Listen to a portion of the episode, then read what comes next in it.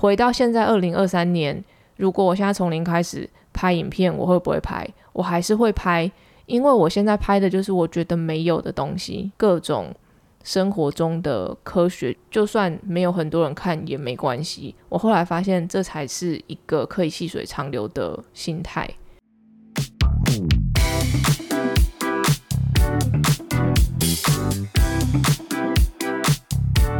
嗨，大家今天过得好吗？欢迎收听理科 PD。嗨，大家好，我是芝芝。呃，我们总之最近那个 Rode 录音的东西有点坏掉，我们现在换了一个 Zoom，不知道大家有没有觉得声音比较好呢？我个人听起来是觉得有啦，也感觉比较可靠一点。之前录是用 Micro SD card 拿出来之后，那个档案救不回来，然后我们上网去找。可以救援的城市花了四千多台币，结果救不回来，而且他不让我们退费，那感觉是骗人的。他他说他不建议退费，然后还想要我们跟他说，那可不可以用远端的方式来帮我们救这个档案？我就想说，用远端的方式也太可怕了。我电脑里面有一些不可告人的秘密被看到怎么办？就算没有，他要是窃取我的什么资料，我哪知道啊？非常奇怪的公司，所以以后大家要是。档案坏掉，然后上网搜寻的话，我觉得你不要轻易去下载那些应用程式。我们是太心急了，因为想说我好不容易录了这几集，重新录的话，感觉又会不对了。而且你不觉得我用这个录我声音大很多吗？我就不用花那么多时间调整你的声音了吗？所以到底出什么问题？好，总之呢，今天要来聊跟我们刚刚讲的。有一点关系，我们刚刚聊的是 podcaster 的人生，我们今天要来聊 YouTuber 的人生，因为最近好多 YouTuber 在讨论大频道停更潮嘛，那很多人都会发表自己的意见。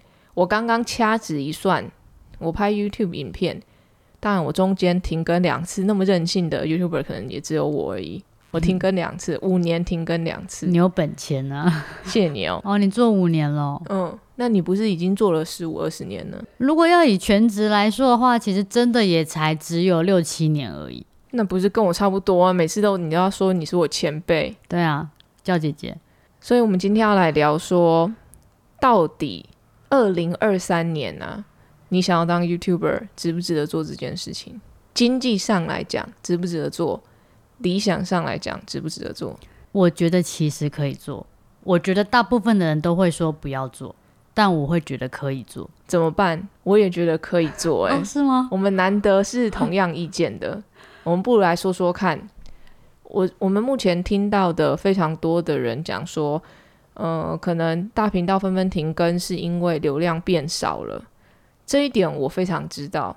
你要是大频道的人说自己流量变少，是因为 YouTube 去 promote 比较小的频道，然后大频道你自己这什么江郎才尽啊，那边叫叫叫，或许吧，我觉得它是有一部分的原因，但另一部分的原因真的就是现在太多东西去瓜分人的时间了。我们一天就只有二十四小时，那又不可能二十四小时都在看东西，那有那么多人都在做频道跟影片。那更不用说平台，除了 YouTube 之外，还有 Facebook 跟 IG。但也因为平台这么多嘛，怎么可能大家都有时间、有办法去看完全部的内容？好，如果你觉得二零二三年要当 YouTuber 可行的原因是什么？不可行的原因是什么？我觉得观众会腻，他们对的是人腻。今天有新的角色、新的人哦。诶，这个人不错哦，很特别。好，我不同意这个全部的看法，因为我不觉得是对人腻，是吗？因为我毕竟停更，停更之后流量下了非常多，再回来那个整个环境不一样了，但我还是做的很开心，因为我是选我喜欢做的东西做，这跟之前的感觉又有点不太一样。我停更的时候，智商是有问我为什么你还要回去拍影片，因为他也知道嘛，我做什么就是会被骂，那。我自己又会觉得，哈，为什么要被误会，心情就会不好。可是我跟他说，我就是有一些想要回去的理由，就算没有很多人看也没关系。我后来发现，这才是一个可以细水长流的心态。那你刚刚说对人腻，我觉得对人的表演方式，或者是叙述方式，或者是。拍摄方式你，而不是对这个人你。如果你同一个人可以一直一直不断的出一些新的变化，我觉得大家还是非常乐见的。哦，我自己的部分是，我觉得我的表演的方式一直有在变。你知道我历经了两次转型吗？我最一开始是做二创配音的。什么叫二创配音呢？我拿一些动画或者是卡通影片重新再制，那用我的方式去帮他们配音、剪辑，变成一个影片。在做二创配音的时候，大概是可能二零零九年到二零一五年之间，其实是真的蛮早期的啦。那那时候 YouTube 其实还没有到那么的盛行嘛，也没有所谓 YouTuber 这个词。那后来我后续为什么不去做那个二创配音嘛？第一个就是版权问题，然后第二个是我发现流量下滑了，就是我必须要转型，然后我必须要想一个新的内容模式去拍摄。那你觉得你现在 YouTube 当这么久了，你是被流量追着跑吗？还是你有自己在逼自己想新的突破？我根本没有跟流量追着跑诶，我怎么会知道大家喜欢看什么啊？我都是拍我自己想要看的内容啊。我我对什么有兴趣我就去拍，我对什么题材、什么模式我觉得好玩我就去拍。但也蛮幸运的，也是因为转型之后，也更多人认识我。但其实我们两个都是非常幸运的人。我觉得我们够早。对我一开始拍摄是我儿子可能六七个月大，但你那时候突然让很多人知道，大概是二零一八年下半年的时候。因为我三个月十万订阅，八九个月就百万了。现在根本不可能发生这种事情啊！算是爆红诶，我觉得就运气运气啊，运气，然后再来是时机点对，因为没有像你这样子类型的创作者，然后又是女性，跟这样的风格，我可以说那个时候就是独一无二。现在很多。博士啊，医生啊什么的，但是你已经先出来，你像这样用科学或者是知识性的方式出来了，所以后续再出来的话，其实他们就会被瓜分那个眼球，八九个月百万订阅就不太可能。你那时候不是有做一系列的艺人访问吗？嗯，因为我自己是创作者嘛，我相信一定不是你自己去问谁谁谁艺人关志玲要不要来访问的。谁有办法认识他们啊？很多合作一定都是经纪公司，或者是杂志，或者是唱片公司，各种管道来发信问我们可不可以到贵频道上面。那我们就会看时间可不可以嘛，或者是筛选，然后觉得属性适不适合，然后才会有这个合作。所以那时候我看到你这样子，哇，就是你应该算是创作者第一人这么做，也就是运气好啊，就是刚好第一个是蔡依林，她要宣传她的唱片嘛，然后之后大家看说，哎。好像这个访谈模式还可以，大家也就赏脸嘛，那就陆陆续续的一个拉一个过来了。因为那时候九令要发片的时候，其实是问过蛮多创作者，然后那时候 Pressplay 也有来问有没有时间，但是时间很短暂，但是你们要想一个适合跟九令合作的主题。可是我真的就是想不到，我就说我我也会怕说我对这个艺人不好意思，所以我就没有合作。你现在是在说白石公主拒绝了？跟蔡依林的合作吗？哎，不是，不是，不是，不是一件事情能否成功或者是顺利，很多时候真的就是你敢不敢去做，然后跟你有没有把这件事情给做好。那我就是两个都没有，我不敢去做，跟我也怕我把事情做不好，所以很多的合作机会我都是拜拜拜拜拜拜，不是只有九令而已啦。但是那其实也并不是说我拒绝了谁，而是说我其实有一个机会，只是说你要不要去试试看而已。那我真的是傻人有傻福诶，因为他们就说，哎，要试试看吗？我就想说，哦，好啊，不就是坐下来聊聊天？我真的没有想太多。我觉得很多观众，不管是谁，其实一直到现在都会认为说，艺人或者是政治人物可以上这个频道，是我们去邀请的。但是我还是想要澄清，大部分是来宣传的，是来宣传的，所以也没有说好或不好。那其实就是一个互相合作的关系嘛。如果你能跟对方激出火花，那那集就会很好看。如果没有什么火花，那也是一集啊。嗯，这个是我们对于过去那已经现在不可能再发生的年代的一个小小的回忆。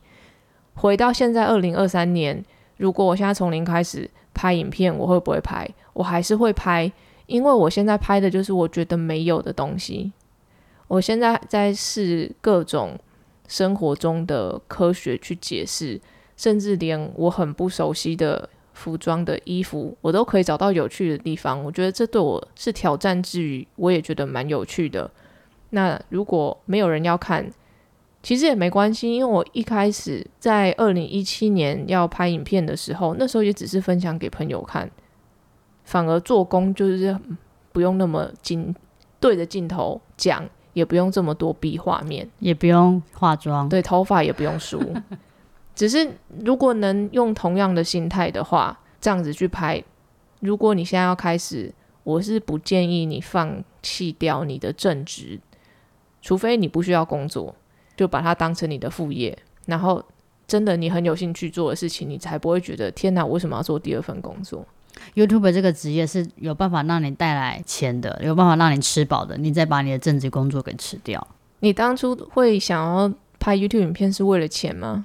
是啊，没有什么所谓梦想能够当饭吃这件事情，让我确定说 YouTube 这个行业有办法变现。那你呢？我真的不是为了钱，哦，看得出来，因为你本来就有钱了。我是不否认这件事情啊。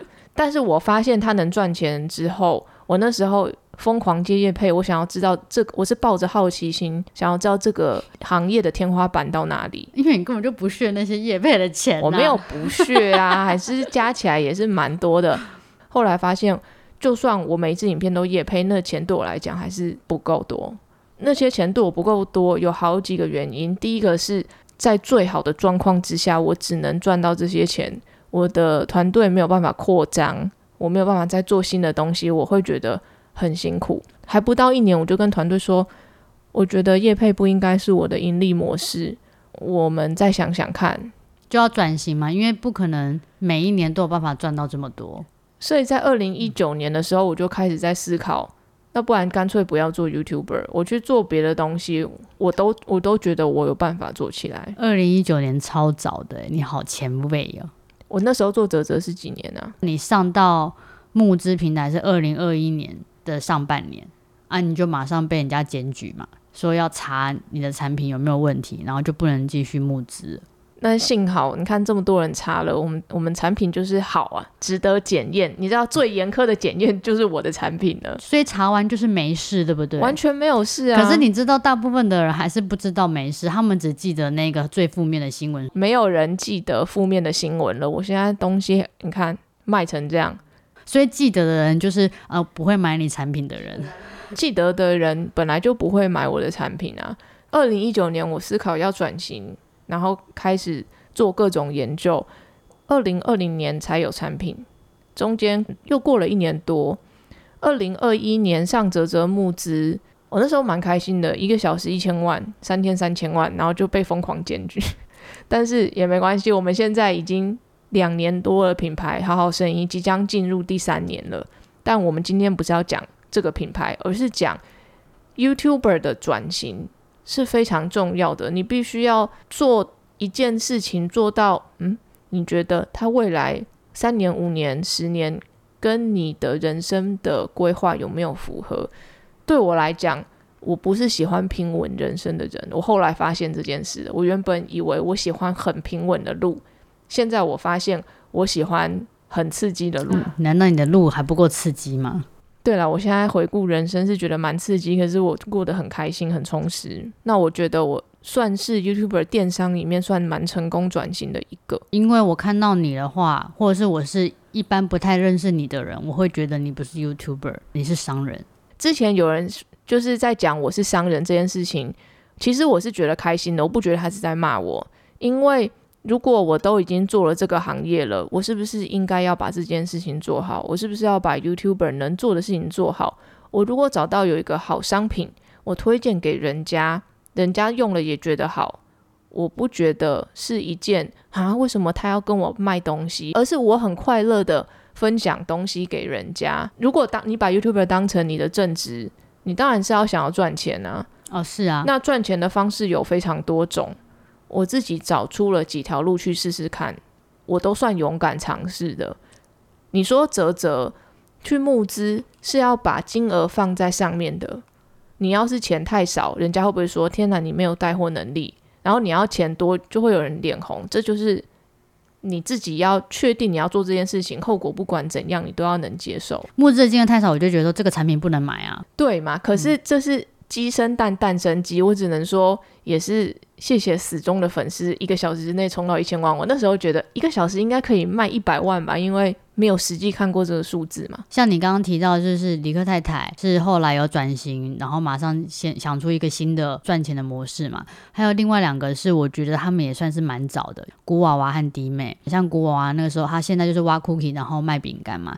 其实他在那个时候，我也相信他可能在做影片的时候有一些低潮，然后有一些谩骂声。那后来他也是试着就是以他自己开箱的专业，然后有去做这个挖 cookie 这个品牌。以这样的模式来说，可能他也不会。说把拍 YouTube 影片接业配当成是主力，像弟妹也是啊，我觉得弟妹她那时候也是走很前面的，应该算是 YouTuber 第一个人。她那时候也是被骂的很惨。为什么 YouTuber 不能开饮料店啊？当你发现你想要做一个改变的时候，你就要知道很多人是不喜欢改变的，因为他没有看过那个东西，或者是那个跟他的价值观不符。很多人的第一反应就是骂。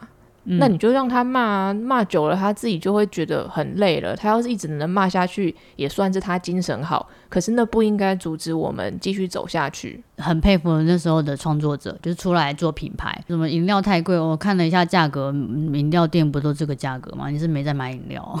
连芊芊的面线一百多块的都被嫌贵啊！为什么明星艺人可以接广告代言，可是 YouTuber 接夜配？就要被骂。我其实每支影片最一开始都会有植入或者是夜配。那有一支影片比较明显，观众就在底下说：“哈，你这支影片是夜配哦？为什么？还太早了。”我说的太早是因为你算是第一批做夜配的嘛。像我之前做夜配被狂骂啊，然后就觉得你干嘛又夜配？可是有一部分原因被骂是应该的，因为有些夜配影片我自己都觉得不好看。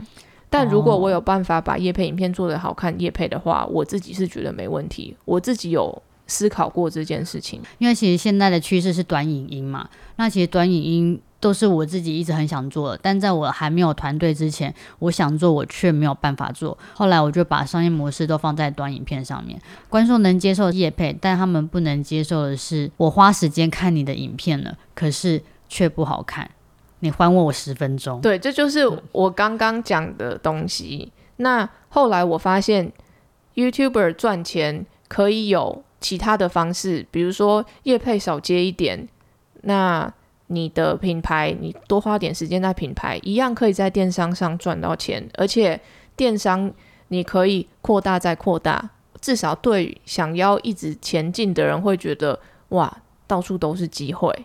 那当 YouTuber 的好处是，至少有人认识你，那你出的品牌有第一批种子，因为前一千个客人对任何品牌来讲都是困难的。你如果产品好，它自然口耳相传会推出去。所以其实 YouTuber 并不是不能出产品或者是做电商，而是做出来的品牌或这个东西是不是观众或者是网友有兴趣想要的。如果没兴趣或不喜欢的话，其实就会骂了吧。简单的说。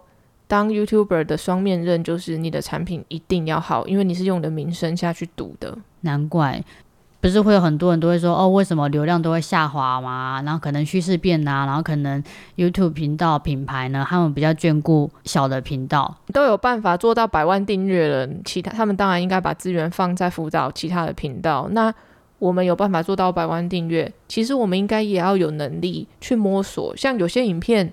我做了没有中，我就觉得没关系。对我来讲是一个新的实验。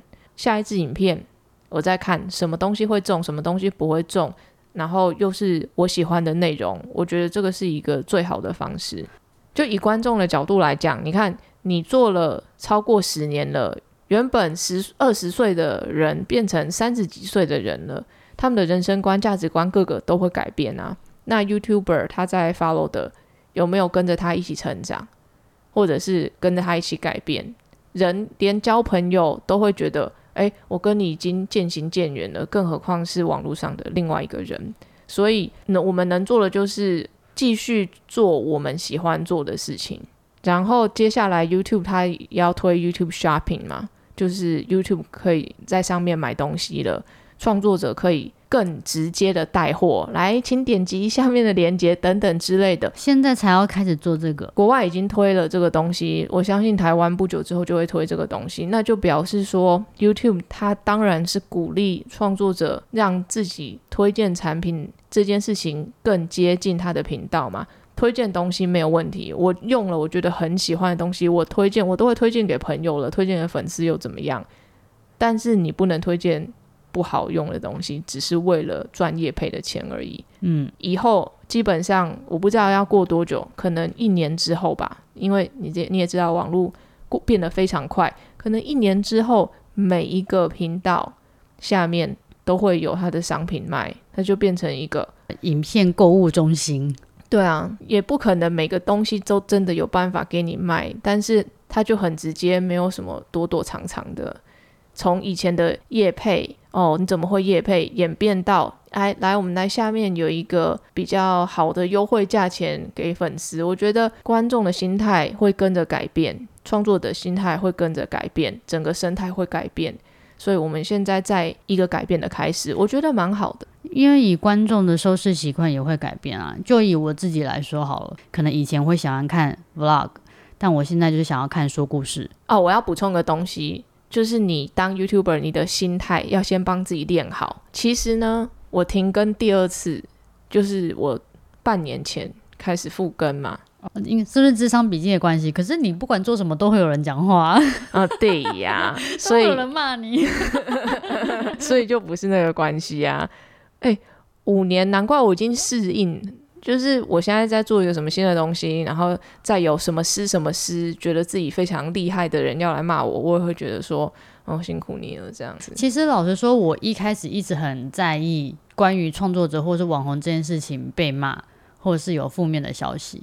我觉得都应该要很多人喜欢，很多人喜欢，然后都都不能有负面的声音。怎么可能呢？就连自己在朋友圈里面都不可能百分之百都要人喜欢呢？这样子的人会累死。对啊，而且你要知道，在心理学的角度上来讲，你知道 Donald Trump 为什么当初当选吗？很多人后来分析是觉得说太多人骂他了。呃，刚开始你可能对他没感觉，或是不喜欢他，你真的。看了十次、二十次、三十次之后，之后有这个人脸或名字出现的东西，你反而特别会去选择他。这是人的下意识哦，这是一个心理学效应。所以那时候大家就说啊，当初真的是不应该去骂 Trump。我是以幽默的态度去面对自己被骂这件事情。如果这件事情发生在任何人身上，都不会有人开心跟舒服的。但我已经放弃帮自己辩解了。我讲了又怎么样呢？我哪有办法一千个人讲，我去跟一千个人解释，一万个人相信？但就算一万个人相信这奇怪的事情好了，那还有一百万、两百万的人觉得其实没有这样子。因为你讲了，也并不是每一个人都会回去看你讲的内容啊。那没关系嘛，就被人家误会又怎样？我觉得当 YouTuber 心理状态，我觉得这是第一点，你需要帮自己准备的。你要有。被被误会的勇气。今天有人跳出来说他怎样怎样怎样，真的你没有时间去反驳他。哎，当 YouTuber，如果你真的成功，你就是公众人物。变成公众人物之后，很多的行为跟心理的状态是跟一般人必须要不一样的。那如果你今天真的想要当 YouTuber，或是公众人物，或是网媒、网红、明星、歌手，各种的，你可能会被骂，你可以吗？先问自己这个问题，你会被讨厌哦，可以吗？但是如果你被骂了，也至少表示你做出一点名气了，就是双面刃呐。那真的要有人百分之百不被骂吗？非常非常非常非常少，女星也顶多就林依晨嘛。还有 YouTube 界就白痴公主啊！我现在就想骂你了。真的要以来 YouTube 界没有负评的话，我竟然有在榜上，我觉得超妙的。我为什么可以在榜上？对我的对标准太低了，我做什么好像真的没有关系，好像都可以体谅我一点。但是如果今天是你好了，你说错一句话，哇，你被骂死了。整个影片里面讲错一个一个植物的部位。我就会被整个放大，但是我接受这件事情，因为毕竟我要讲科学的，我知道这件事情之后会让我更小心，它对我来讲是一个良性的循环。真的，我讲一个器官讲错，有十个人来帮忙纠正我，然后教我，这这个就是属性不一样。那也是因为有人在看，我觉得我后面有做的再更仔细，它不是一件坏事嘛。好，最后的结论就是，二零二三年可不可以让 YouTuber？可以，只要你不抱着真的是要来赚钱的心态，你可以有正职，然后来做这件事情，或者是你是一个品牌的老板，或是品牌的需要做行销的人，你为你的品牌创立一个 YouTube 的频道来行销你自己的品牌，我觉得这是一个很正面的事情，因为趋势会改变，流行会改变，可是人不会改变。你只要在影片能提供有价值的内容，要么教育性，要么娱乐性给人家，就算是品牌做出来真的很好看，为什么观众不要看呢？我如果现在流量没有很好的影片，我会觉得说，嗯，这个有很无聊吗？或者是，呃，是不是我的节奏剪太慢，或是什么？我就会慢慢的改进。我觉得我流量有再进步一点，再进步一点。那有的时候真的演算法很明显就没推出去的。我也不会怎样，反正下周又是一个新的开始了。那就在这边鼓励所有想要当 YouTuber 的人，你真的想要分享，真的喜欢你就去。小钱、中钱、大钱，只要努力是有机会赚到的。怎么赚，你必须要自己摸索。我就会参加接下来双十一的 YouTube Shopping，好好声音会是其中一个。哦，我是个人觉得与有荣焉啦，能从 YouTuber 到拥有一个品牌，到被认可推荐，因为那是邀请制的。嗯，然后在上面可以做这件事情，但是我还不知道。直播要讲什么就是了，讲你在喂手工的画面啊，到时候再说了。这就是我们刚刚小小讲了一个我们所知道的台湾 YouTube 的一个演变史，还有商业模式的改变。本身我们两个都身在其中，只是我还是想要鼓励想做的人，没有那么可怕。你上去很多美国的 YouTuber 都会说，我要做 YouTuber，我要做好什么事情。其实最终。都是告诉你把影片做好，每一支影片都会有进步，总会有人被看到。演算法已经放在那边了，但你就是要有足够的影片嘛。今天就像你去抽奖一样，你抽一次、两次、三次没有，你抽一百次，说不定就中了。而且在你拍了一百支影片之后，你如果每个都有一点小小的进步，你就想你的影片会有多好看。也不管怎样，有办法拍短影片、长影片，然后后置编辑，它就是一个多的技能，没有不好。会这件事情也很加分。不管做什么，都会需要宣传行销，就算是义工或者是非盈利的事业，还是需要行销。这都是很好的技能啊，可以拍宣传影片啊。其实，在最一开始做 YouTube 的时候，我们也是算是一条龙嘛，什么都自己来。你看我做的多粗糙，那时候我觉得你很棒啊，你自己什么都不懂，然后自己学怎么打个灯，然后也有看到，其实后来后期有慢慢在进步啊。你也去学习怎么收音，我就看到板上在讨论，你说哇，你还别了一个 mini 麦在身上。就是二零一七年的时候，我那时候也不知道怎么开始啊，我就搜寻。哦，怎么拍影片？然后他连你的相机怎么设定，他都会教你。然后设备就照着全部买啊，就这样子。我比较讶异的是，你的团队竟然只有四个女生。我百万订阅的时候才四个，因为你邀请我去被访问。哇，你们的配置就是这四个女生，包含你，其他人有什么资格去说啊？那个一定是背后有什么大金主啦。大金主可能就是你自己啦，背后一定是有什么很大的团队、经纪公司、行销公司在帮他们弄嘛。然后我就看到，就是你们的四个人呢。如果有很大的公关公司、行销公司的话，我还会被骂这么惨吗？我还会每一次都被骂这么惨吗？我这边必须要特别感谢我的经纪人戴戴，我从头到尾就是他一个人，然后。被逼的压力很大，然后他就老神在在的要处理各种的公关危机。哦，记者问我说：“啊，怎么样？怎么样？怎么样？”我当然就很生气回这些啊，然后他就说：“嗯，还是不要回好了。”我有点记得第一次我被你邀请拍片的时候，我看到戴戴手在发抖的说：“呃，请问是这里对焦吗？” 另外一个伟伦也是趴在地上嘛，在那边一下子要做笔记，然后一下子要架器材，但重点是这两个人。